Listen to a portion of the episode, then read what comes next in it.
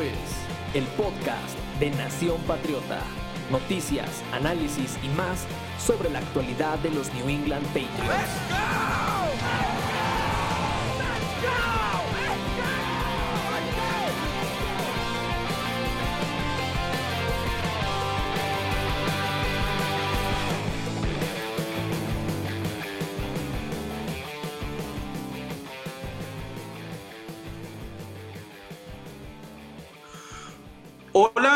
Bienvenidos a otro capítulo de este su eh, directo de Nación Patriota. Saludo con mucho gusto a la comunidad que sigue esta transmisión en vivo y les doy la bienvenida a mis compañeros Lisandro y Alejandro que como cada viernes, jueves o cualquier día de la semana procuramos traerles los temas ligados a los seis veces campeones del Super Bowl, los New England Patriots.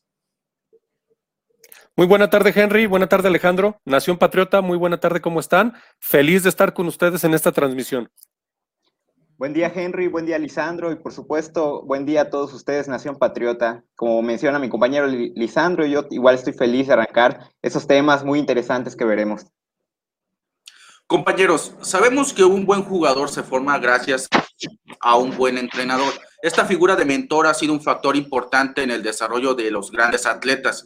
Sabemos que el valor en un equipo depende del talento con el que se le rodea, pero el papel individual como jugador depende mucho de un guía, de un líder. A raíz de su entrevista con Brandon Marshall, Chad Johnson y Fred Taylor para el podcast de I Am Athlete, nuestro primer tema es tratar lo siguiente, Cam Newton como un reclutador de talento para los Patriots, pero no un talento cualquiera, de estrellas. ¿Es o no es necesario para los Patriots un coreback que se denomine de esta manera, siendo responsable de atraer el interés de algunas estrellas en el mercado de agentes libres o en un intercambio en las próximas semanas? Ay, gran observación, Henry. Y aquí otra vez me pones eh, a batallar. Todos saben mi opinión sobre Cam Newton, pero, pero lo voy a poner en dos conceptos. Primero, en general, como coreback eh, estrella que atrae talento, ahorita vamos a voltear a ver al otro. El meme del muchacho que va con su novia y ve a otra y se voltea, nos aplica con Tampa Bay. Estamos viendo que Tom Brady hay un rumor fuerte en que muchos jugadores agarrarán descuentos de, de franquicia para poder dejar un espacio más a, a, la gerencia de los bucaneros para que puedan atraer a gente y no digamos así como superestrellas, pero gente de talento que estaría dispuesta a trabajar con Tom Brady, que lo vimos durante muchos años en Nueva Inglaterra.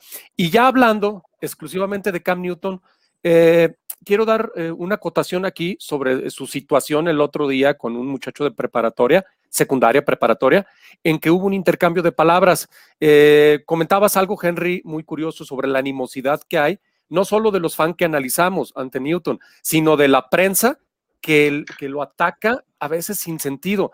Entonces, yo aquí siento que sí, que sí, Cam Newton puede jalar talento o un coreback estrella puede traer personas, pero en este momento el equipo no tiene el ambiente necesario para un, un clima en que la gente pueda, eh, que los jugadores puedan llegar o elegirnos sobre otras, otros lugares donde no se cobran impuestos como Las Vegas, como los Bucaneros que, tiene, que son los campeones, como Kansas City que tiene gran talento, como ir a jugar con Aaron Rodgers, como eh, esperar a ver dónde se va Watson para caerle ahí. Siento que, que más que solamente el mariscal, que creo que Newton lo podría hacer, o cualquier otro mariscal de nivel, es el ambiente que se ha formado un poco tóxico ya en la franquicia alrededor de la NFL, completo, ¿eh? En general desde la administración, los entrenadores, los problemas, el lugar para vivir, los fans y la prensa. No sé qué opinas, Alejandro, tú sobre el tema. Eh, bueno, como mencionas, sí es una, una perspectiva muy amplia, ¿no? ¿no? No podríamos como que decir si un sí o un no. Eh, personalmente yo pienso que la experiencia se comparte de una generación a otra, ¿no? Veíamos, bueno, hemos visto muchos casos en la liga a través de los años. La pregunta es si Cam tiene o puede ofrecer esta experiencia. Al, menos yo he visto que eh, tuvo unos años brillantes como novato, sus primeros años, el, año que llegó al Super Bowl, pero precisamente, por ejemplo, eh, esa, esa, temporada regular fue muy diferente a lo que vivió en el Super Bowl, eh, en el Super Bowl 50. Veíamos un coreback, pues, con poca experiencia, con balones sueltos, con no arriesgarse a, recuperar esos balones. Eh, no tengo duda de que Cam sea un líder, lo hemos visto desde que llegó a la temporada, se ganó el título de capitán, pero, y, bueno, y tiene ese papel dentro de la ofensiva, pero precisamente son los errores que tiene tomando decisiones las que yo le critico y dudo si pueda traer esta experiencia a, una, a otra generación de corebacks. Sí, si bien comparto que hay algo que de lo que han dicho ustedes dos, no creo que coincida totalmente con Alejandro en el sentido de que pues él no es un líder per se. Yo creo que en la temporada que acabamos de terminar eh, estamos encontrando un Cam Newton que hace cinco años no lo vimos en el Super Bowl 50. Yo comparto que en ese Super Bowl quedó mucho a deber y es verdad que pudo haber hecho mucho más. Está el famosísimo eh, GIF meme, como quieran verlo, de Cam evadiendo eh, recuperar un balón suelto en un momento importante del Super Bowl 50 cuando estaban enfrentando a los Broncos, porque él no quería como que ser lastimado o algo por el estilo. Pero yo sí lo vi en contra los otros equipos, en los Patriotas, siendo un jugador que se sacrificó, que realmente puso en riesgo su propia salud con tal de obtener una yarda más, que no tuvo la mejor de las suertes, y siento que principalmente las críticas vienen por su personalidad, porque él le da mucho tiempo a vestirse de una manera extravagante, diseñar sombreros, ser un tipo un tanto extraño en la manera de comportarse, porque estuvimos 20 años con alguien como Tom Brady, que era muy sobrio, alguien que simplemente llegaba a las entrevistas, puede sonreír y todo, pero es un tipo bastante eh, eh, austero en su manera de interactuar. Y entonces también hay que ver un poco de lo que él hizo en el vestuario, porque hasta una temporada anterior, Jacoby Meyers no era lo que vimos en 2020. Él es un jugador que con Cam Newton se sintió más cómodo y hay que ver muchos de los juegos donde Jacoby Meyers simplemente dominó al rival. Realmente son pases de Cam Newton, son entendimientos entre él y la ruta que venían por precisamente quién estaba lanzando los pases y te hace poner en perspectiva lo que es la situación de tener un coreback que al menos pueda llevar a cabo la tarea de liderar una ofensiva. Rápidamente se me viene a la mente, como decía Lisandro, lo que ocurrió con el joven en el evento deportivo de hace unos días. Y como él menciona, pues es una situación un tanto penosa, pero es penosa para el chico porque Cam Newton realmente lo manejó como tenía que hacerlo, le faltó al respeto y quizás no debió haberle respondido, pero la manera en que lo hizo fue muy madura de su parte, no se metió en broncas y no soy su fan, pienso que sus mecánicas están un tanto desajustadas, necesitan mejorarse bastante. Y lo platicábamos antes de la emisión, no vas a atraer talento con Jameis Winston o Jacoby Brissett. Tal vez habría que ir a un intercambio para hallar a alguien con esas condiciones, que sea capaz de atraer talento con su sola presencia. Y bueno, es importante incluir a alguien como Meyers, como Harris, todos ellos, para darnos cuenta de que él sí puede tener cierta presencia en el vestidor y sobre todo las entrevistas que tuvo en el pasado con Odell Beckham Jr. para darse cuenta que tiene una buena relación con varios veteranos. Pero queda la sensación de que aún sin tener a los mejores, pues el talento siempre va a ser va a emerger. Y siento que Jacoby Meyers es un ejemplo muy bueno de esto, porque no tuvo la mejor situación del coreback y lo vimos tener un muy buen año, muy por encima de lo que se hubiera esperado, no solamente de él, sino de cualquiera. Y eso me lleva a que en este equipo malogrado, que parece falto de playmakers, podría tener realmente una superestrella en ciernes, una futura eh, una futura cara de la franquicia, un jugador que realmente sea capaz de salir y dar la cara por el equipo, o todavía estamos esperando esos estrellas, porque se me viene a la mente Michael Onguenu, el mejor novato que tuvieron los Patriots en 2020, no solamente los Patriots, sino es considerado por toda la NFL y que es uno de tantos aciertos en el reclutamiento de linieros ofensivos. Recientemente, el analista Chris Trapazzo de CBS hizo un ejercicio donde rehizo todo el draft del 2020 y colocó a Michael Onguenu en la primera ronda. Para quien no lo sepa, Onguenu pues fue una selección de sexta ronda y por su versatilidad y poder físico se ha ganado cierto respeto de los analistas en la NFL. Y me gustaría saber qué jugadores ustedes podrían agregar a esta lista. Aquí nos pones complicada la situación, Henry, porque estás hablando de Onguenu, el cual es un caso extraordinario, no solo porque ganó lugar en el roster, que eso sería ya de por sí plausible para una sexta ronda de cualquier tipo de universidad, aunque sea de tackle, cualquier posición, llegar como sexta ronda titular en tu temporada de novato con un equipo con tantos problemas, de todos modos es plausible. Pero aquí quiero, eh, yo quisiera agregar a la conversación a Demian Harris, que es el, corredor. Tú siempre lo comentaste, Henry, en, los previos, que querías verlo porque sabías que venía de Alabama y parecía que tenía algo. Es el, corredor que siempre quisimos apoyando a, eh, desde la salida de, de la Garrett Brown. ¿Por qué? Porque el muchacho tiene eso que le hemos criticado tanto a Sonny Mitchell, que es la explosividad y el latente que siempre está el home run en cada jugada o cada vez que toma el balón. No sé por qué eh, no fue tan, tan comentado durante la temporada, tal vez porque fue un poco intermitente por sus lesiones, pero el muchacho cada vez que tocaba el balón eh, era, yo lo veía como un muy joven, no quiero que la comparación se, se malinterprete, pero un muy joven Curtis Martin en el 95, donde el muchacho venía de tercera ronda y simplemente se convirtió en la cara del equipo después de eh, Drew Bledsoe y de Ben Coates, y todos se apoyaron con él durante los dos años siguientes antes de irse a los Jets. Este muchacho tiene lo mismo, le hace falta durabilidad, eso es el único asterisco que le pongo, pero la verdad, yo siento que él puede ser la cara de la ofensiva si no traemos un mariscal de renombre en los próximos años. Ok, a mí me gustaría agregar eh, a JC Jackson, pasando un poco de la, pasando la defensiva. Eh, mencionamos previamente sobre la, herencia de la experiencia, ¿no? En nuestro equipo tenemos a una superestrella, al menos el año pasado fue el defensivo del año, Stephon Gilmore, que tiene 30 años, y tenemos a su compañero eh, Jackson con 25, con el potencial de ser un sucesor. Solo esta campaña fue el número 2 en cuanto a intercepciones, detrás de Howard de los Dolphins. En el Super Bowl 53, pues eh, fue parte de la brillante actuación defensiva eh, comandada por Brian Flores. Y es un jugador disciplinado. A mí me gustó mucho que, a pesar de no quedar, de no ser uno de los seleccionados en el Pro Bowl, sus comentarios al respecto fueron, no me importa, no me importa quedar, yo, yo quiero dar lo mejor de mí, yo quiero ser un jugador que viene a dar lo mejor siempre. Y esa, esa mentalidad disciplinada y, una, mentalidad ganadora es lo que me gustó de él. Eh, el tiempo dirá, obviamente, eh, si se puede convertir en una estrella, a lo mejor como lo es Gilmore el día de hoy. Y me gustaría ver, obviamente, que los Pats puedan aprovechar de él al máximo. Bueno, sin duda, nuestra liga se nivela en cuanto a competencia y nuestra división no es la excepción. ¿Qué les parece si pasamos a un siguiente tema?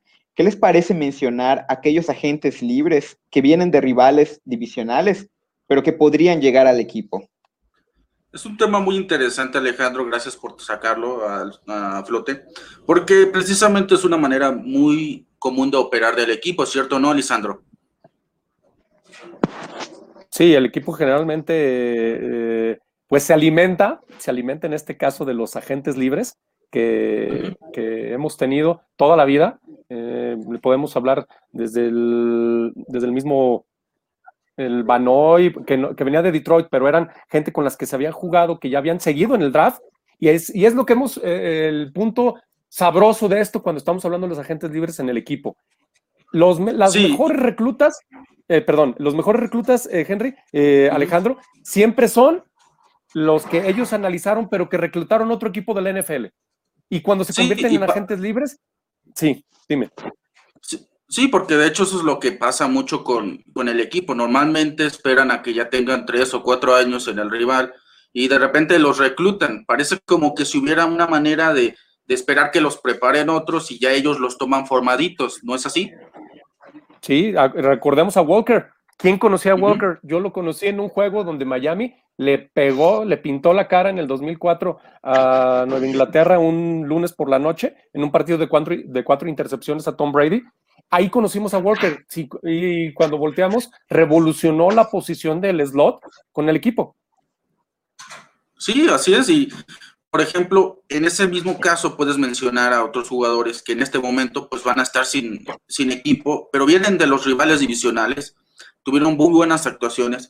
A mí siempre eh, me ha parecido más interesante en este momento reforzar la defensa. Creo que con el dinero disponible tiene que ir a la defensa con jugadores de alto impacto. Y sobre todo los linebackers no creo que sea tanto eh, falta de, gente, sino más bien de un líder. Y creo que ahí puede estar Matt Milano. Porque, atención a lo siguiente, ¿cuál creen que era el récord que tuvieron los Bills? Milano jugó en la temporada pasada, 12-1, 12 victorias, una derrota. Y no solo porque eh, eh, fue un jugador desequilibrante, sino porque realmente es un jugador que marca la diferencia en el simple hecho de estar, motiva a sus compañeros defensivos.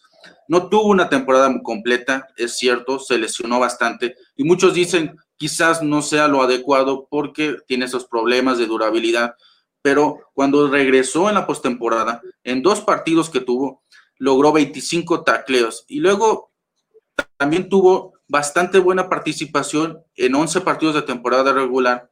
Y más atrás, en 2018, fue el único jugador en la NFL con al menos 75 tacleadas, 3 intercepciones y 3 recuperaciones de balón suelto. En general, Milano tiene cinco intercepciones, cinco recuperaciones de balón suelto y ha forzado al menos un balón suelto en 55 partidos en su carrera, incluyendo 39 como titular.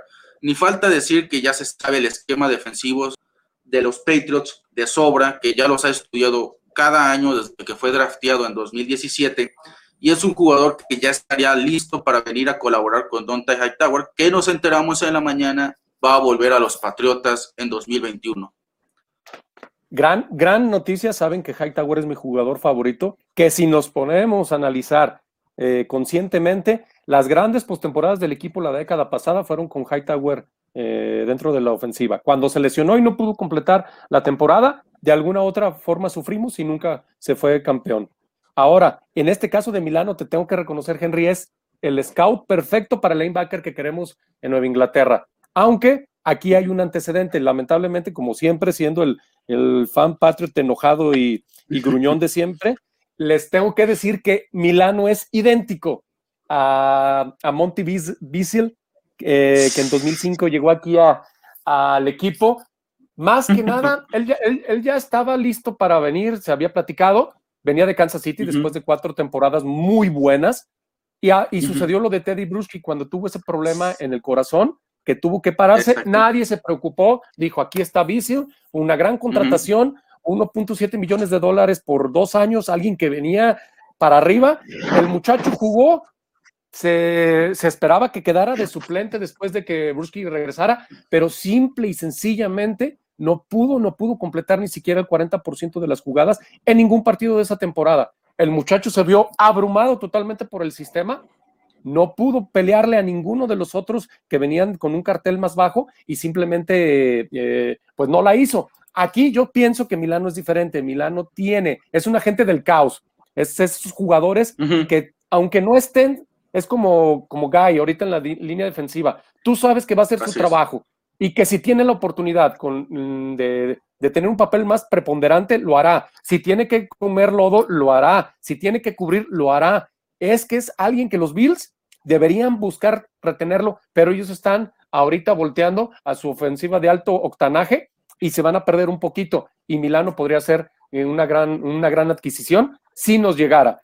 Ahora, yo para ser un poquito menos copión de ustedes, me puse a buscar cuando, cuando estábamos platicando sobre lo que iba a tratar, dije, ¿quién, ¿quién podría ser alguien que nos podría interesar en los Jets? Van a decir, no, desde los Jets. ¿Quién, puede estar ahí? Su primera selección, su primera selección si acaso. Pero fíjense que a mí siempre me gustó desde la temporada el free safety, desde que era, perdón, novato, el free safety en, en 2016. Eh, Marcus Maye, me encantó, me encantó cuando llegó a los Jets y que se entendió bien con, con este Adams, pero fue perdido, se perdió en las temporadas de un equipo mediocre en el que siempre fue que fueron quemados, abrumados por tierra, apaleados, pero este hombre tiene todo el estilo para heredar el puesto de Devin McCourty. Creo que me estoy eh, tal vez acelerando, pero una persona de, de 1,83 y 93 kilos con ese ímpetu, ese motor, y más que nada ustedes saben que me encantan los jugadores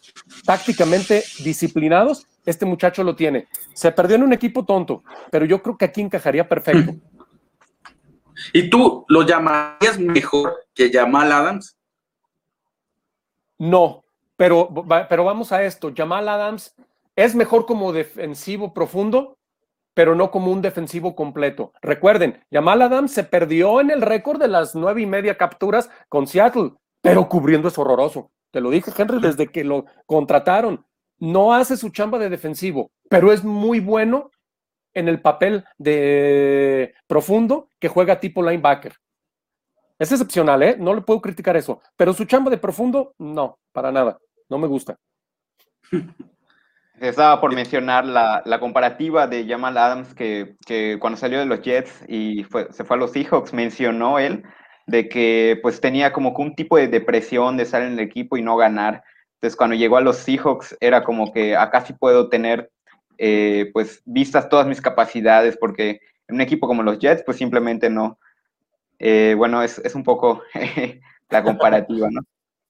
Yo quisiera complementar y cerrando con Ryan Fitzpatrick, que recientemente es agente libre. Lo vemos como un jugador veterano que ha pasado por muchísimos equipos. No sé si es el jugador que, ha tenido, que ha alternado con más equipos y ha sacado más snaps con, tantos equipos, de los cuales, bueno, ocho equipos diferentes, de los cuales tres son de la AFC este.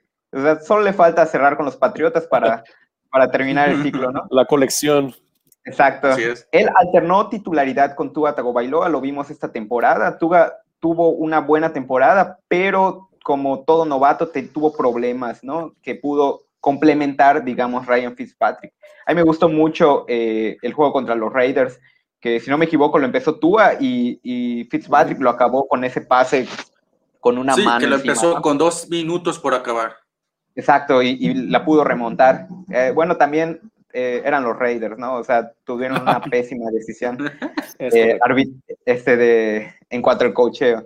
Bueno, pero él es un buen suplente. De hecho, algunos he escuchado que lo catalogan como el mejor suplente de coreback. pues ha, sabido cumplir con su papel. No sé si eh, tan, el, su papel es como suplente es mejor que como titular. No sé, habría que ver sus números, pero definitivamente cumple con su papel.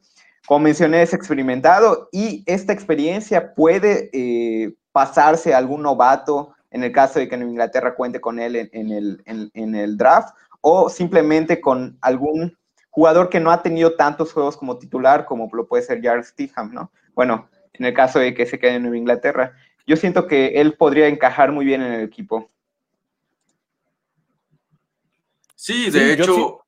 Ajá, sí, sí, sí adelante, adelante. No, no, eh, te decía que, que, sobre Fitzpatrick, Alejandro tiene un punto, pero volvemos al, detalle. Elegiríamos entre Cam Newton o Fitzpatrick. Pero para eso, para elegir a Fitzpatrick, la verdad, yo como tutor, como alguien que va a meter un joven, sin duda yo dejaría a Fitzpatrick. Pero también heredaría con Fitzpatrick lo mismo que ha sucedido en todos los equipos en que llega a ser él como veterano y a cubrir un novato. La presión de los entrenadores, que con Belichick no pasaría, pero la presión de la prensa por meter al joven maravilla siempre termina truncando las buenas temporadas de Fitzpatrick. Pero luego pasa la otra cara, el Mr. Hyde de, Fitzpatrick. Si le das la confianza, no funciona él, él no funciona como titular a largo plazo. Entonces necesitaríamos tener un joven ya en mente para desarrollar y, y, querer tirar la temporada, porque pues tampoco no, no creo que estaríamos pensando en postemporada con él. No, no, para nada. Y de hecho tenemos más anécdotas en cuanto a la agencia libre porque hay muchos rivales divisionales que nos han regalado su talento, sin que ellos lo sepan, claro, claro está. Y creo que es apropiado hablar de aquellos que funcionaron, pero también aquellos que fracasaron, porque parecía imposible recuperarlos de aquella mediocridad en la que vivieron esas franquicias rivales por un largo tiempo. Y me gustaría cederle la palabra a Lisandro porque tiene estas anécdotas que son de mucho interés. Claro, Henry, pues empezamos con rivales divisionales que nos dan jugadores y que aquí mm, yo creo que el problema mayor, aparte del desempeño, es lo que esperábamos de ellos. Empezamos con Scott Chandler. Nueva Inglaterra necesitaba una ayuda de cara al 2015 en ala cerrada. Veníamos de las lesiones constantes de Gronk, aguantó el 2014 en la carrera genial hasta el Supertazón 49, hasta su obtención, pero se sabía que se necesitaba un seguro por las lesiones que en cualquier momento iban a llegar para Gronk. Esa misma temporada contra Denver tuvo un golpe en rodilla que le evitó un par de juegos, pero acá con Chandler eh, siempre fue una ala cerrada de nivel medio, no era malo, pero siempre tenía grandes juegos con Nueva Inglaterra principalmente. Y a pesar de eso, solamente se quedó una temporada, no superó las 300 yardas, pero siempre creímos que él iba a ser la nueva gran amenaza en zona de anotación. Esperábamos que él pudiera aligerar la carga o, el, la presión hacia Gronkowski, pero resulta que el muchacho simplemente no tuvo, se abrumó, porque se notaba, ustedes no me dejarán mentir, ese año lo veías abrumado con los esquemas cuando no, cuando no estaba Gronkowski en cancha. Sus mejores números fueron cuando compartieron tiempo y técnicamente él se quedó a un lado en un año que nos faltaron receptores porque todos se lesionaron también. Y eh, solamente recordamos la gran carrera de playoffs en las que fue Brady Gronkowski, nadie más. Ah, recuerden ese gran juego de que yo digo que fue de los juegos que más me gustan a pesar de haber perdido la final de conferencia en Denver, donde golpearon a Brady lo que se cansaron. La línea ofensiva estaba toda por ningún lado entrelesionada, jugando en otras posiciones para parchar. Edelman en, en una pierna para variar. Eh, White, que era el mejor receptor o el mejor corredor en ese momento, eh, estaba muy joven, muy verde. Teníamos a Steven Jackson de corredor titular, esa, ese juego. Entonces Gronkowski y Brady sacaron adelante todo y Chandler sano estuvo a un lado. Entonces, por eso para mí es uno de los grandes fracasos viniendo de rivales divisionales. Y por otro, bueno, vamos acá, abuelito, ¿ah? al año 2000. los Jets seleccionaron en el mismo draft de Brady a Sean Ellis. Si se acuerdan, era un grande muy buen defensivo de, aquellos Jets. De, sí, lo, conoció Bill Belichick. Lo conoció Bill Belichick en los Jets. Sí, él, él llegó como la, la mm, selección número 12 del draft. Es, si nos ponemos a, a, analizar, técnicamente esa era la selección de que los Patriotas dieron por la llegada de Belichick a los Jets en ese draft del 2000. Fue el primero de cuatro selecciones en la primera ronda que se tuvieron ese año y la de compensación, como ya les había dicho, de Belichick. Los otros jugadores, bueno, fueron Jonathan Abram, el mariscal Chad Pennington, que está en el Brady Six, y el al cerrada Anthony Betch. Ellis firmó con los Patriotas, no sé si se acuerdan, aquella abrumadora, yo digo abrumadora porque eh, generación del 2011, donde tuvimos eh, grandes, grandes, el, ¿cómo se llama? Ahora sí, batazos, lo que el aficionado quiere en este momento escuchar del equipo. Tuvimos grandes batazos de agentes libres ese año con Albert Hainsworth, Chad 85 y este eh, Sean Ellis. Eh, ¿Recuerdan? O sea, nos tenían emocionados porque pensábamos que era lo que nos faltaba, que no se pudo lograr en 2010. Eh, llegó después de 11 años en los Jets al equipo y durante la temporada jugó 14 partidos con solamente 14 tacleadas y una captura, a pesar de que el equipo eh, terminó con récord de 13-3 y avanzó al Supertazón, que fue el único viaje de Ellis eh, al Supertazón en, toda su carrera y que fue eh, que perdieron ante los gigantes con esa otra infame recepción de Manningham en, el Supertazón. Bueno, perdón, lo tenía que sacar. Y, pero aquí lo, curioso de Ellis es que él, que él forma parte de, de, aquella generación del 2011, en la cual, curiosamente, ya les hablé de muchos, pero tuvo, tuvimos cuatro, cuatro agentes libres que a mí me gustaron mucho más, que, que tuvieron, es más, creo que un par de ellos ganaron grandes contratos, creo que fue, no sé si recuerdan a Mark Anderson y Andrew Carter, dos alas defensivas que jugaron excelente ese año. Mark Anderson ganó un contratazo con los Osos de Chicago. El profundo James y, y, de, y de Vijo, y de, no me acuerdo exactamente su nombre, él terminó con los, creo que con los Ravens, siendo un gran enemigo del equipo. Odia, odia a Nueva Inglaterra. Es de los que han hablado mal de Belichick cada vez que se puede. Y si, si, se acuerdan del gran guardia Brian Waters buscando su supertazón, que venía de Kansas City, fue unas grandes adiciones, pero nadie se acuerda de eso por los grandes fracasos en donde Ellis eh, estuvo incluido con Hainsworth, que no llegó ni a media temporada, y con No. Chadwick 8-5 que no causó problemas, pero simplemente no funcionó. Ahora, pues para quitarnos un poco el mal, mal sabor de boca, hablaremos de, de un par de éxitos que nos van a traer eh, grandes eh, recuerdos al equipo, porque ay, es que es increíble para mí verlos cuando llegaron y luego hablar que son grandes recuerdos. Eh, primero, Ju- Rob Nikovic, que, eh, que es, jugó exactamente lo que siempre Belichick ha necesitado, o lo que encarnaba todo eso que él quería como excelencia eh, y dureza para fundamentar todo lo que, lo que él ponía a un linebacker o un jugador defensivo que podría hacer todo. Creadores de juego defensivo, les decía Bill Belichick en ese entonces, heredar el mismo número, pero aparte la misma función de Mike Vrabel. Nikovic no solo es de los mejores fichajes de agentes libres que llegó en 2009, sino también es uno de los mejores jugadores de fútbol en la historia del equipo. ¿Por qué se los decimos? Porque el señor hizo todo. Rindió cada snap que, que lo pusieron, cada posición, porque acuérdense que jugó linebacker interno, linebacker externo, jugó de tackle Ah. defensivo, jugó de ala A la defensiva. defensiva. Sí, sí, sí. eh, y sin tener grandes números, era un jugador que no faltaba. Es de los que Belichick ahorita, cuando se estén retirando poco a poco los líderes, es de los que él está añorando. ¿Por qué? Porque sin grandes números, sin grande dinero, siempre sabía que podía tenerlo ahí para complementar a todos los que trajera. Y pues el puesto de honor ahorita de los jugadores que han venido de, de equipos eh, rivales de división, que yo podría poner un poco a Chris Hogan en este sentido, pero que me gusta más poner la corona y más porque les pega a los Jets en su alma, en el alma, que nos trajimos a, que nos trajimos a darle su anillo al mejor jugador de su historia. A pesar de que Revis y los Patriotas, estoy hablando de Darrell Revis, se separaron después solamente de una temporada que ya lo sabíamos, nadie esperábamos que Darrell Revis se, se quedara.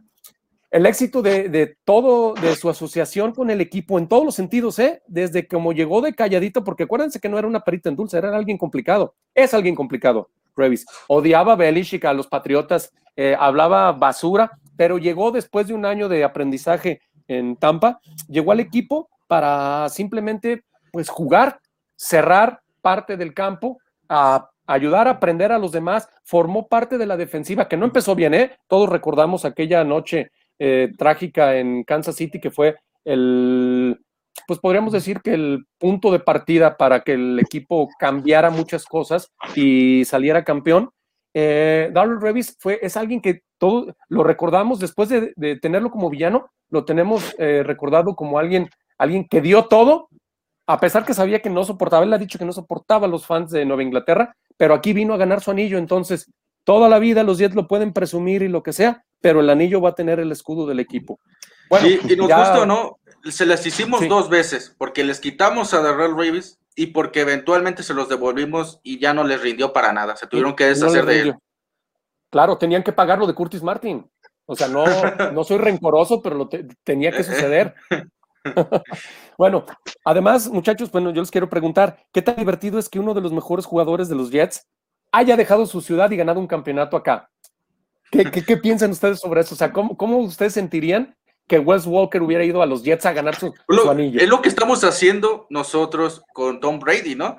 A pesar de que sí ganó con nosotros seis anillos de Super Bowl, mucha gente dice, me duele verlo campeón en Tampa. Eso es lo que están diciendo casi todos.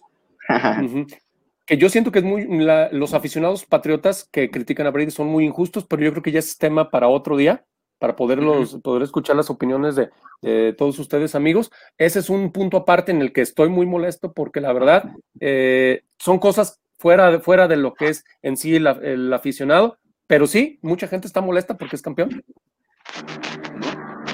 Eso no se le va a poder quitar. As- Así es, así es. Claro. Alejandro, No, pues ¿algo yo- que, que, tú, que tú tengas que decir al respecto? Claro, yo, la verdad, yo soy un poco de los, de los aficionados al contrario, ¿no? Que, que me da gusto verlo triunfar fuera de, de Nueva Inglaterra. Es, es un jugador que nos dio muchos, muchos triunfos, pues estamos hablando de seis campeonatos, ¿no? Eh, siempre es. con el equipo, pero la verdad me da mucho gusto verlo. No solo fue con él, o sea, es el caso de, de aquellos jugadores que han ganado eh, en Nueva Inglaterra, se van a otro equipo como agentes libres y ganan un Super Bowl con ellos y la verdad me da mucho gusto. Solo quisiera Claro. mencionar como anécdota la, la mudanza ¿no? que hizo Brian Flores hace unos cuantos años. cuando se fue como entrenador en jefe en Miami, se llevó a, Calvin Noy y a Landon Roberts. Y aparte, eh, Miami ya contaba con Eric Rowe. En su tiempo lo hizo Matt Patricia cuando se fue a Detroit, Detroit perdón, y lo, lo, lo siguió haciendo a, través de los años. Me gustaría resaltar cómo cambió el rendimiento de estos jugadores con solamente cambiarse de equipo. Por ejemplo, tenemos el caso de Trey Flowers, que al irse a Detroit todos esperaban que iba a ser el, el próximo defensivo del año, ¿no? Y pues, mm, contrariamente a eso, tuvimos un rendimiento promedio. Sí, y eso que tuvo siete capturas, ¿verdad, Henry? Este año tuvo eh, siete capturas y no. Sí, pero lo que más se le critica es que pues no tuvo peso específico. Y si recordamos, eh, Trey Flowers no es que se hiciera un gran jugador por sus capturas, porque realmente nunca pasó de las 10 con nosotros pero era un gran jugador a la hora de generar presión. Entonces siempre tenía, siempre le estaba respirando en el cuello o en la nuca al coreback y era muy difícil para ellos concentrarse porque siempre lo tenían encima y hay que recordar mucho el Super Bowl 51. Y lo que pasó fue que llegó a Detroit y no hacía nada porque o el esquema de Matt Patricia no funcionaba o Trey Flowers solamente funcionaba bajo Bill Belichick, que eso es algo que corre mucho. Eh, el año pasado vimos lo contrario, muchos de los que se fueron realmente funcionaron, ya los mencionaba Alejandro correctamente, Kyle Banoy, el Landon Roberts, pero también está Tom Brady, está Rob Gronkowski, muchos de esos jugadores que se fueron y que eran de los Patriotas hace unos años y hoy en día pues son titularísimos en sus equipos. También te habla mucho de que a veces no es tanto que Bill Belichick este, simplemente les roba el talento, sino que simplemente a veces son jugadores que funcionan muy bien en el esquema y otros ya son estrellas, ¿no? También hay que reconocerle mucho al scouting del equipo.